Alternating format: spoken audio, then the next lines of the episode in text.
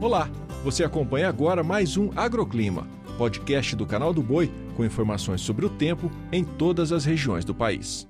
Olá, eu sou Renata Ferreira e esses são os destaques da previsão do tempo. A chuva aumenta nesta quarta-feira em áreas do sudeste brasileiro. Hoje tem previsão de fortes temporais em Minas Gerais e São Paulo, com alto risco de trovoadas e ventanias.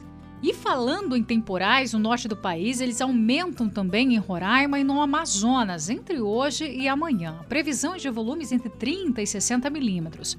A chuva vem forte, com muitas trovoadas causadas aí pelo aumento de áreas de instabilidades. Partes dessa chuva ganham intensidade também sobre o oeste do Acre.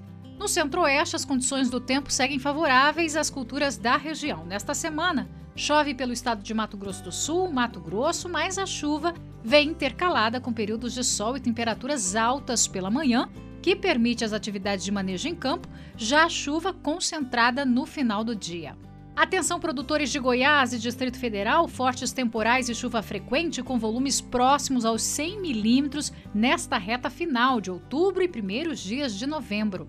E hoje, em áreas do sul brasileiro, o tempo seco predomina, não chove entre o sudoeste do Paraná até o Rio Grande do Sul e as temperaturas sobem.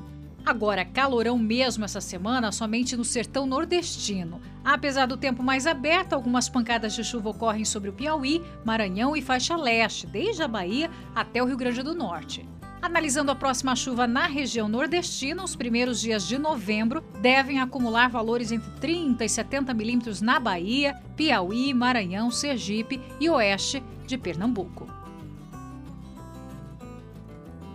O agroclima pode ser acompanhado também na programação do Canal do Boi e em nosso portal, o sba1.com. Até a próxima!